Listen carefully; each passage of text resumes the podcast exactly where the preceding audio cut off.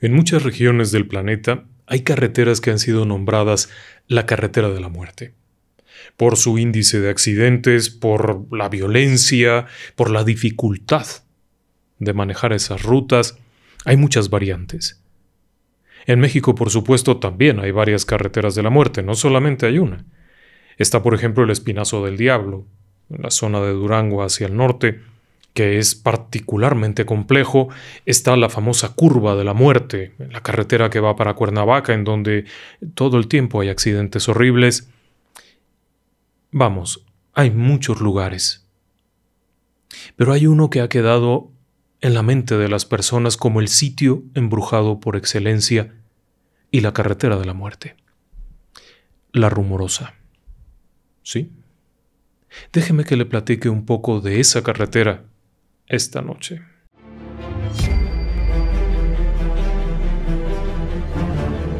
Relatos del lado oscuro. Fantasmas. Seres extraños. Sucesos inexplicables. Perversidad humana. Historias que otras mentes prefieren ignorar.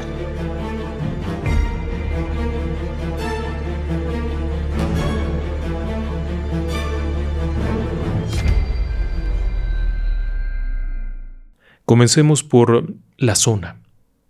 La zona es la frontera con Estados Unidos, la frontera actual, muy al norte del país. Son regiones antiguamente habitadas y que se encuentran en una zona casi desértica. Hay muchas variedades de vegetación, incluso caminando un poco hacia el sur se encuentran diferentes climas, pero el hecho es que ahí, entre lo que actualmente es Tijuana, Tecate y Mexicali, existe una zona en donde se ubica una pequeña población conocida como la Rumorosa. De ahí que ese tramo carretero se le llame la carretera de la Rumorosa. Es una zona extraña, y es extraña porque del otro lado de la frontera se encuentra San Diego, bulliciosa, próspera. De este lado se encuentra Tijuana, peligrosa, complicada, una ciudad que tiene una historia negra muy difícil, muy compleja. Después está de este lado Caléxico y luego se encuentra Mexicali. Es decir, son zonas de tránsito de muchas personas, zonas de maquiladoras en donde hay fábricas. Pero antiguamente aquí no había nada de eso. Ahora mismo es eh, territorio muy poblado, con mucho movimiento, fábricas, pero en sus orígenes aquí no había más que muy pocos habitantes. Los naturales de la región eran los Kumiai, mm, un grupo de amerindios, como les llaman, nativos de la región, extendidos desde la zona de San Diego en California, del actual San Diego en California, hasta bien entrado el Baja California, México. Era un grupo étnico interesante, con un dialecto muy peculiar con una forma de vida igualmente muy peculiar, adaptados a un entorno increíblemente hostil, con muy poca agua, con temperaturas cambiantes, con una intensidad de sol que da miedo, pero que al caer la noche es asombrosamente frío y que durante el invierno, aun cuando parezca increíble, hay nieve. Territorio muy complicado alrededor del siglo XVIII, 1760, es cuando se funda la primera misión religiosa y se funda en San Diego, en California, al norte. Era la misión de San Diego de Alcalá. Los franciscanos comienzan a viajar en toda la región y es cuando hay el contacto con los naturales de esta zona, con los Kumiai. Y es ahí cuando comienza a tejerse desde aquellas épocas tempranas, la leyenda del diablo. Los franciscanos, al estar evangelizando y al estar hablándoles de Jesucristo, Dios, el diablo, inmediatamente atraen la imaginación de los naturales que conocen una serie de figuras que están pintadas en las piedras. Cerca de lo que actualmente es el poblado de la Rumorosa se encuentra una zona arqueológica conocida como Vallecillos. Es una zona en la que hay pinturas rupestres muy antiguas. Y La gente que entraba en contacto con los franciscanos y que comenzaba a escuchar hablar del diablo y de Dios y de Jesucristo, inmediatamente identificaron en los dibujos que traían estos hombres, estos europeos, a la figura que estaba en las rocas. Esta es la figura de las rocas, véala usted. Es una figura roja con cuernos. Y no, no fue pintada. Muchas personas creen que fue pintada posteriormente a la llegada de los evangelizadores. No, no es así, es mucho más antigua. De hecho, cuando aquellos franciscanos que están trabajando en la región se enteran que hay esto, también lo asocian de inmediato con el diablo. Para ellos, eso era un indicativo de que aquella región era del diablo. Y por eso no siguen más allá, sino que se centran en las regiones hacia Tijuana y hacia Tecate. El pueblo de la Rumorosa realmente era un caserío muy pequeño. Escasamente unas seis u ocho casas. Hoy en día son dos mil habitantes, lo cual significa que sigue siendo un poblado muy pequeño. Con el paso del tiempo, sin embargo, el contacto con los Estados Unidos, el comercio, la convivencia, obliga a crecer a las ciudades mexicanas. Tijuana se vuelve un gigante. Tecate se vuelve una ciudad muy grande, muy próspera, y la comunicación con Mexicali se vuelve indispensable. El problema es que la ruta que une las tres ciudades, conocida antiguamente como la Cuesta de los Picachos, es una locura.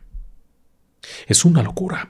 Era una carretera increíblemente peligrosa, muy delgada, muy escueta, terracería, únicamente corte en la ladera de las montañas.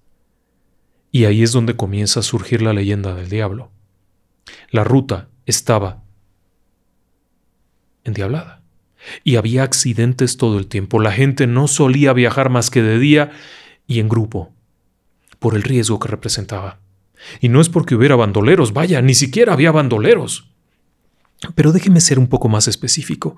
El tramo en particular al que toda la gente le tenía miedo fue nombrado el tramo de la Rumorosa, porque es una zona que cruza la Sierra de Juárez, que es una cordillera montañosa, y es un sitio increíblemente hostil. Mientras que en la zona de valles no hay problema, al llegar a la montaña y comenzar a subir todo se complica. Son montañas increíblemente quebradas, rocosas completamente, carentes de vegetación. Y entonces las primeras personas que van para allá, en estas zonas, comienzan a llamarle la rumorosa, por un detalle curioso. Al soplar el viento y chocar contra las rocas, parece que te está hablando. Aquellos antiguos frailes que conocieron el lugar, que supieron del dibujo del diablo y que oyeron el viento entre las piedras decían que era el viento que te hablaba. Como un detalle curioso, muchísimas personas aseguran que lo que se escucha es tu nombre.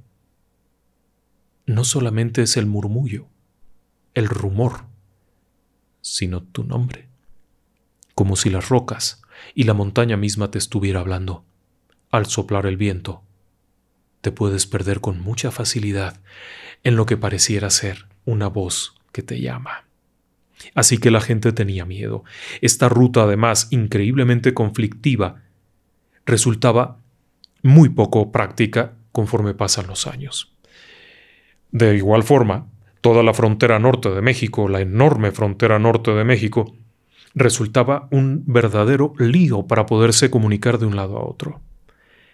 En los años 40 esto se hace mucho más evidente porque Estados Unidos, que está entrando en la Segunda Guerra Mundial, requiere muchísimo comercio con México y requiere materias primas y requiere el cruce de gente que va a trabajar todo el tiempo, porque mientras los norteamericanos de Estados Unidos estaban en la guerra, muchísimos mexicanos cruzaron la frontera para cubrir las vacantes.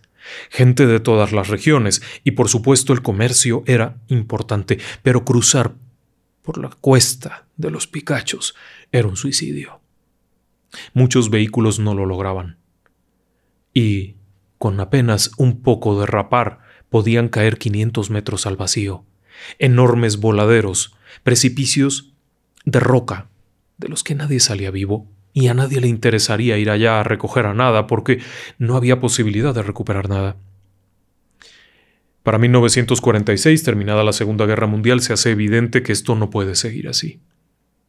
El gobierno mexicano decide diseñar y construir una carretera, una importante carretera, pero no solamente es cualquier carretera, es la carretera del norte. Esta carretera será nominada la Ruta 2 o Carretera Federal número 2 de México. Le explico un poco. En México las carreteras que van en sentido de oeste a este se llaman números pares. 2, 4 y conforme va descendiendo hacia la frontera sur van subiendo de número. Las carreteras que van de norte a sur se numeran impares. Por lo tanto, las carreteras que viajan del norte hacia la frontera sur son impares y van de este a oeste subiendo de número. Así que la carretera 2 es la primera carretera de México. Y es increíble. Es una carretera de más de 1900 kilómetros. Desde Matamoros, Tamaulipas, en la costa del Golfo de México, hasta llegar a Tijuana, en la costa del Pacífico. Muy al norte. Claro, hay un segmento por ahí que no están unidas, pero la carretera 2 recorre toda la frontera. Deciden que cruce por la rumorosa. Precisamente para evitar subir por la cuesta de los Picachos, se traza una nueva ruta. La nueva ruta, sin embargo, es una verdadera pesadilla. Se comienza a construir en 1947. Y es una locura.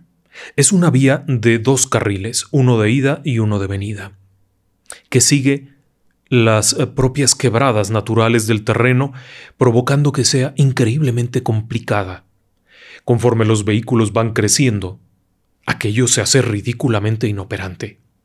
Mientras que en los años 40 un camión grande era un camión de 6 toneladas, un solo eje, y un semirremolque era algo sorprendente, en los años 50, 60 se va haciendo evidente que el tráfico no puede circular por aquí. Y se hace evidente también que esta carretera tiene un inusual índice de accidentes un inusual índice de accidentes mortales. Estas curvas increíblemente cerradas, en las que se enfrenta por un lado la montaña y por otro lado un voladero de 300 metros, en donde los camiones tienen que esperar turno para que el de enfrente, el que viene en sentido opuesto de la vuelta y luego este, quemando los frenos, quedándose sin frenos con mucha frecuencia. Las personas inexpertas en un automóvil estaban perdidas. La carretera se vuelve tan complicada y tan aterradora que las personas prefieren dar grandes vueltas a usarla. Pero para los camioneros que tienen que recorrer una cierta distancia no hay otra. Si vas de Mexicali a Tijuana, no te queda de otra más que usar la rumorosa. Y por supuesto, enfrentar todos los espectros que aparecen ahí, porque la carretera en sí misma es aterradora. Manejarla provoca miedo. En los años 70, los camioneros sabían que solamente los buenos camioneros podían ir a la rumorosa. Alguien que no supiera acabaría en el fondo del precipicio. Aquellos viejos camiones modelos 60, esos enormes trailers con dos palancas con 24 cambios y hasta 27 cambios de velocidades, con cabinas pequeñas, calientes. Eran un verdadero reto para manejar ahí. Le explico un detalle. La rumorosa además tenía algo guardado para los choferes. Viento. El viento en la rumorosa puede alcanzar ráfagas de más de 80 kilómetros por hora, y en ocasiones hasta 90. Un camión de caja cerrada, un tráiler semirremolque, tractocamión, como le quiera llamar, de caja cerrada, contra un viento de 90 kilómetros por hora, es una vela que se mueve al viento. Pero si a esto le suma una temperatura de más de 40 grados con un pavimento increíblemente caliente, es un reto. Ahí en el fondo de los voladeros ha habido restos de camiones, de coches durante años que nadie recogió. Conforme fue pasando el tiempo se hizo evidente además que esto no operaba ya. Y se diseñó la nueva carretera, el nuevo tramo carretero, que son alrededor de unos 30 kilómetros de esta ruta 2, la ruta nacional número 2. En la zona de la Rumorosa se diseñó una nueva carretera, de tal manera que ahora haya dos carriles de ida y dos carriles de regreso. Sin embargo, a pesar de los esfuerzos y a pesar de la construcción de algunos eh, puentes y de algunos túneles que permiten librar los peores momentos, la realidad es que sigue siendo increíblemente peligrosa. Alrededor de 200 accidentes al año mortales. Hay quienes aseguran que son más. En una estadística de 2021, hace unos cuatro meses o cinco, se estimaba que eran 20 accidentes camioneros al mes, prácticamente uno cada día, y muchos de ellos con condiciones terribles y personas fallecidas. Estos accidentes se deben a muchos factores. Al viento, como le explicaba yo, a la cansancio, manejar una ruta tan complicada suele ser muy cansado, a la falta de pericia, a la velocidad, fallas de frenos, volcaduras, que se llevan además del propio camionero a los automóviles que encuentra en el camino. Pero también a otros fenómenos extraños. Es una ruta que tiene numerosas leyendas, que tiene muchas historias de aparecidos y de muertos. Una de las leyendas más conocidas, y que se ha quedado en eso en leyenda, es la de la enfermera. Durante años, desde la época en la que la carretera era sencilla, de un carril de ida y uno de venida, comenzó a surgir la leyenda de la enfermera. Muchos choferes aseguraban de pronto, a mitad de la noche, en aquella solitaria carretera en la que solamente ellos y eventualmente algún automóvil en contra, se topaban con una mujer vestida de blanco a la orilla del camino. La mujer hace señas. Conforme el camionero va muy despacio porque es de bajada o de subida, cualquiera de las dos tiene que ir muy despacio, conforme va a esta baja velocidad controlando su unidad, se topa con que hay esta mujer vestida de blanco, con las luces del camión finalmente y conforme se acerca, distingue que se trata de una mujer vestida de enfermera, que está parada a la orilla de la carretera, en un punto en el que resulta inverosímil porque es un sitio increíblemente solitario, vacío, donde no hay ni siquiera dónde estacionar un auto. Así es que si se hubiera descompuesto el auto, probablemente no sería ahí donde se hubiera quedado, no tendría espacio, habría ido a alguno de los miradores, algo, habría no ven nada, salvo esta mujer que está ahí parada. Conforme se van acercando, obviamente el camionero no tiene posibilidades de frenar. En este sitio no se puede frenar y detener simplemente el camión. Ahí era un error. Así es que siguen su marcha, con la idea quizá de que un poco más adelante, al llegar a algún pueblo o algún sitio donde haya una autopatrulla, algo, notificarlo. Siguen adelante unos metros controlando aquel pesado camión cuando de pronto, al girar la cabeza junto a ellos, está la enfermera. Aterrados, muchos camioneros siguen manejando sin voltear. Otros, en el espanto, han perdido el control y salen volando al precipicio. Algunos otros han sido afortunados un poco más adelante, pasando las curvas, la curva de la herradura y demás, el fantasma se desvanece. Lo pueden ver como de pronto esa apariencia que se veía tan sólida, tan, tan nítida, de pronto se empieza a volver transparente, transparente, transparente y se va. La leyenda cuenta que la enfermera de la rumorosa vivió y que existía, que era una mujer real. La leyenda dice que se llamaba Eva. No da más datos, como toda leyenda es un poco vaga. Eva era una enfermera en la rumorosa, Vivía en la rumorosa, trabajaba cerca de ahí en un hospital eh, que se utilizó para enfermos mentales y para tuberculosos y para un montón de cosas. El viejo hospital que estaba por allá, que fue clausurado en los años 70, era lugar de trabajo, pero esta mujer, como muchas enfermeras, también atendía pacientes que le buscaban para una inyección, para una revisión, para una curación de una herida. Según cuenta la leyenda, y hay muchas versiones, aclaro, una cierta noche Eva está en su casa, ha llegado del trabajo, está cansadísima, no se ha podido ni siquiera cambiar el uniforme de enfermera, cuando alguien toca la puerta pidiendo su ayuda urgente. Se trata de una mujer, de una ranchería que está un poco más allá. Es decir, de un caserío, de unas pocas casas. Esta mujer le suplica que vaya porque tienen que atender a su hijo, tiene que curarlo, ha tenido un accidente, requiere que le arreglen algo, que le curen y no hay médicos en la localidad. Lo único que hay es Eva, la enfermera. Eva le dice que sí, que irá para allá, pero que eh, le permita por lo menos descansar un poco, comer algo y que enseguida le alcanzará. La mujer insiste en que es peligroso porque de noche tendrá que caminar en la soledad para llegar al caserío. Eva no tiene problema, le dice que no le da miedo, simplemente que le diga dónde es. Le explica cómo irse. Eva cree entender aquello. Según cuenta la leyenda, después de un rato se despide de la familia, les dice que regresa en un rato más, va a atender aquello, lleva consigo algunas cosas en una bolsa, algunos materiales de curación, gasas, unos hilos, y comienza a caminar. Las personas con las que vive su familia la ven como se aleja por la polvorosa calle de la rumorosa, del pueblo de la rumorosa, en dirección precisamente a Vallecitos. La pierden de vista a la distancia.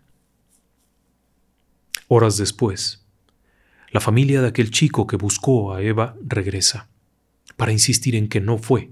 Les informan que sí fue, pero Eva nunca llegó y nunca llegó a ningún lugar. Se perdió. La enfermera nunca llegó a su destino, pero tampoco regresó a su casa. No pierda de vista que durante el día puede haber 40 grados, pero al caer la noche puede bajar a 10 grados, seco, increíblemente seco, cansada perdida, deambulando en medio de las rocas, en medio del viento que te susurra el nombre y que te confunde, en medio de las peñas en donde está el diablo. Se pierde para nunca volver. Sin embargo, muchos choferes la han visto pidiendo aventón, tratando de llegar a un destino, tratando de orientarse, tratando de saber a dónde ir. Algunos dicen que se ve natural, con su uniforme de enfermera, de esos de antes, como con un gorrito. Hay quienes dicen que no se ve así, que cuando te das cuenta está arriba de tu camión en el asiento espectral, cadavérica. Otros dicen que no es cierto, que no se aparece nada, que han viajado por ahí todo el tiempo y nunca han visto nada. Han tenido suerte, quizá.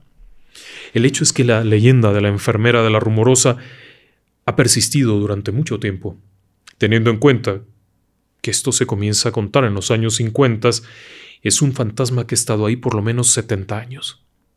El último relato de la enfermera, sí, por supuesto, en el 2020. Es el más reciente que hemos encontrado. Y era un chofer que narra cómo de pronto vio el bulto blanco a la orilla de la carretera, bajando en dirección hacia Tijuana. Iba hacia Tecate y de ahí a Tijuana. Al ir bajando, ya casi al final de la rumorosa, de pronto ve este bulto blanco que se mueve y cuando se da cuenta ya no está en la carretera, sino que está arriba de su camión en el asiento del copiloto. De acuerdo con lo que este hombre decía, aquella figura no se distinguía muy bien. Ya era borrosa, pero estaba a su lado.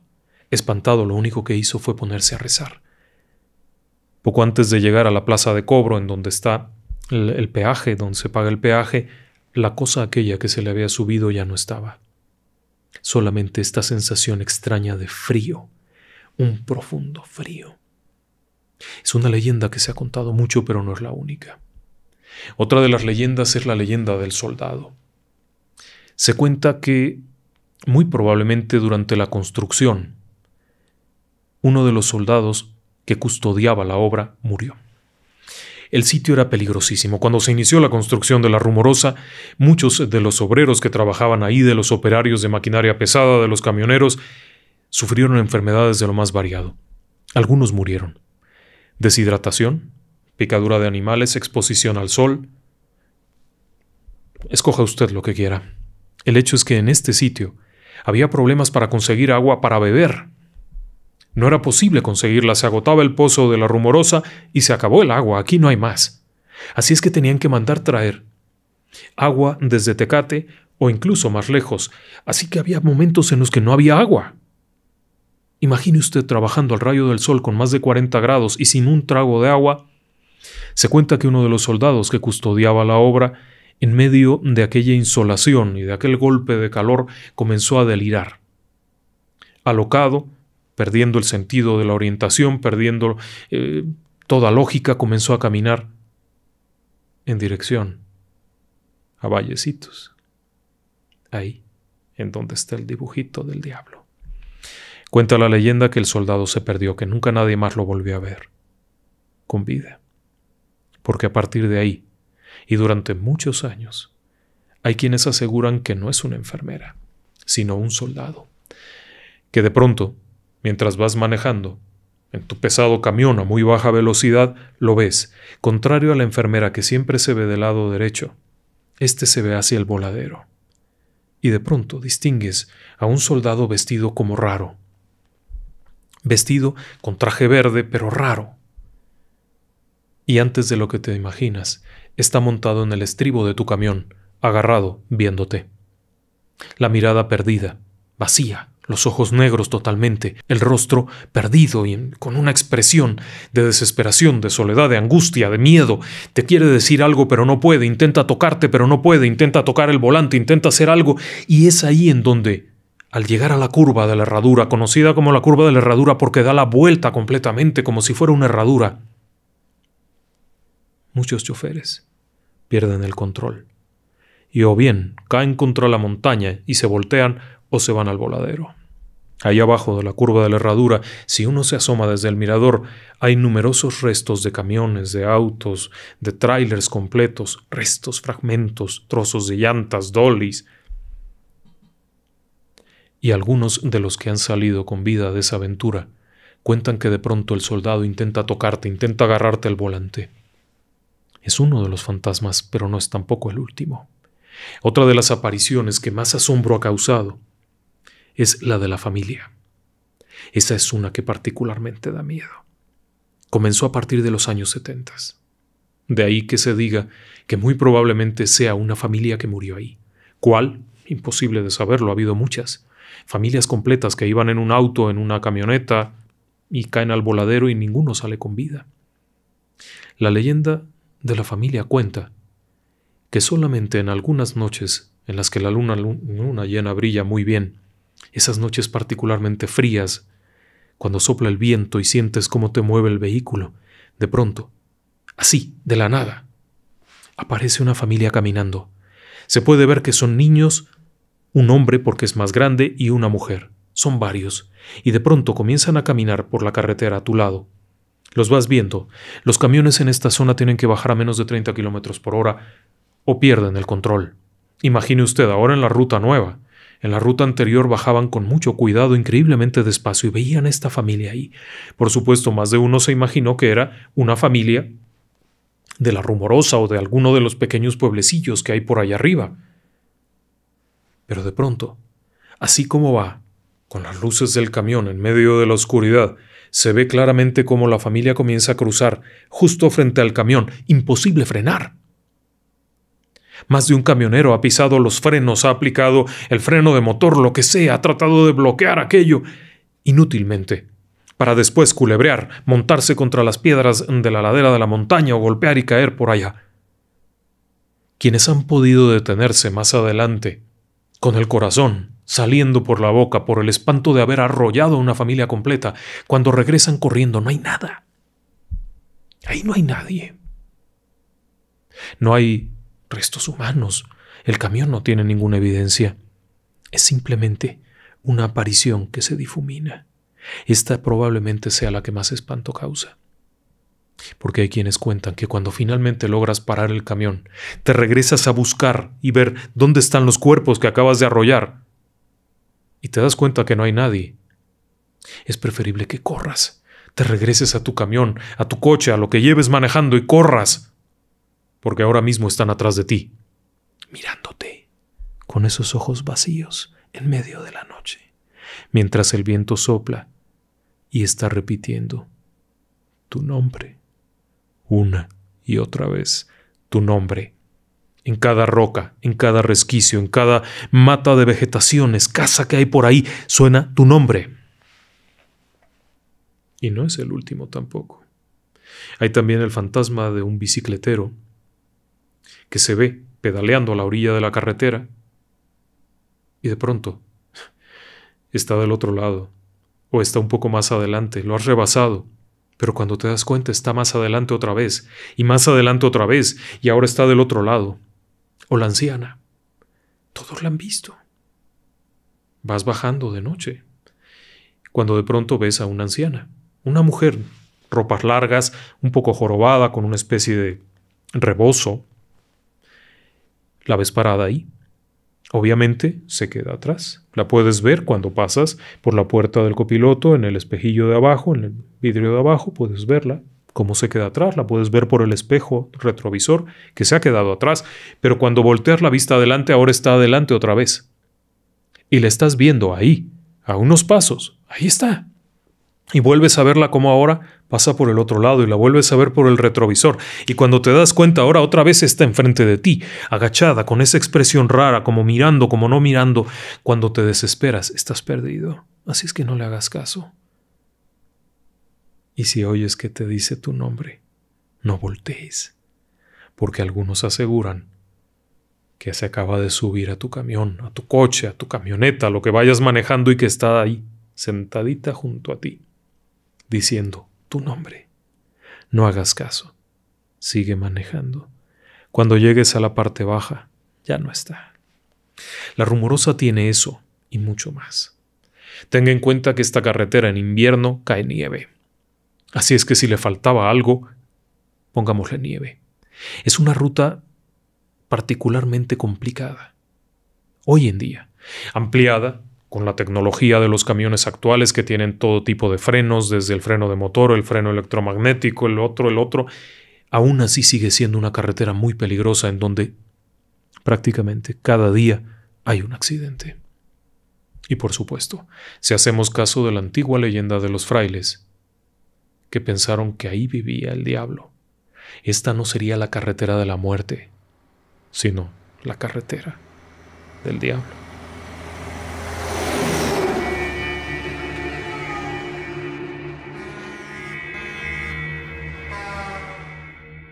Y ahora, si me lo permite, algunos saludos. Vamos a saludar a Viviana Hernández, a Mario Alejandro Llanes Escobar, a John Cruz que está en Venezuela, a Adela Pelayo y sus hijas, Cassandra y Patricia, que siempre nos acompañan. Muchas gracias. Jenny Gómez y su hijo Luis Antonio, que también nos acompañan juntos. Genaro Muñoz Ortega, que nunca falta al programa.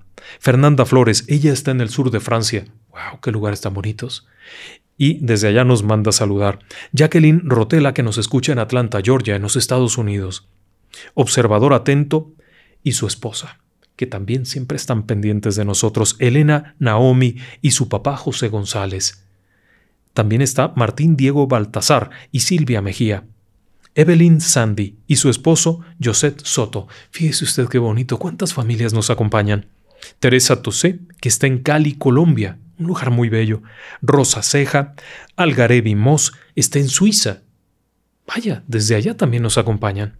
Muchas gracias por acompañarnos. Un gran saludo a todos ustedes. De verdad, José, Juan, Junior y Dinora, que están en la panadería Superpan 77 en San Nicolás, que don Juan ya no queme el pan. Échele ganas. Hacer pan es una maravilla y es algo muy sabroso para quienes nos lo comemos. Les mandamos un gran abrazo a todos los panaderos. Fernando Tarazona, él está en Nueva York. Uf, al norte completamente. Encarnación González, ella está en España. Así es que está del otro lado del charco. Inmaculada Valenzuela, muchas gracias por acompañarnos. Seguramente también está en España. Araceli Duleguli y Guadalupe Contreras, que están en Buenos Aires, Argentina. Un público por todas partes del mundo. Qué agradable saber esto. Y claro, también tenemos aquí un gran, gran abrazo para Ulises Escobedo y su novia Rita Vega, que nos oyen juntos. Eso también lo agradecemos enormemente.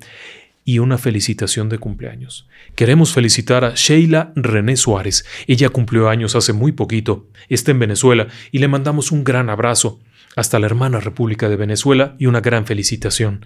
Y claro, agradecimientos muchos. Queremos agradecerle a Adam, Pelis, Murad, Javi, Tobami, a María Izaguirre, a Sonia Fernández, a Joel Villarreal, a Ricardo Montelongo que está hasta el otro lado del planeta, a Diana Morelos, a Teresa Honda en Japón, a Tania Barús, a Gloria Mendoza, a Marieta, a Ubalda Rangel, a todos ellos queremos expresarles nuestro más grande agradecimiento porque su ayuda para sostener el canal es increíblemente valiosa. Apreciamos mucho ese apoyo y les mandamos un abrazo hasta donde se encuentren en la parte del mundo en donde estén. Muchas gracias, buenas noches y que descansen en paz.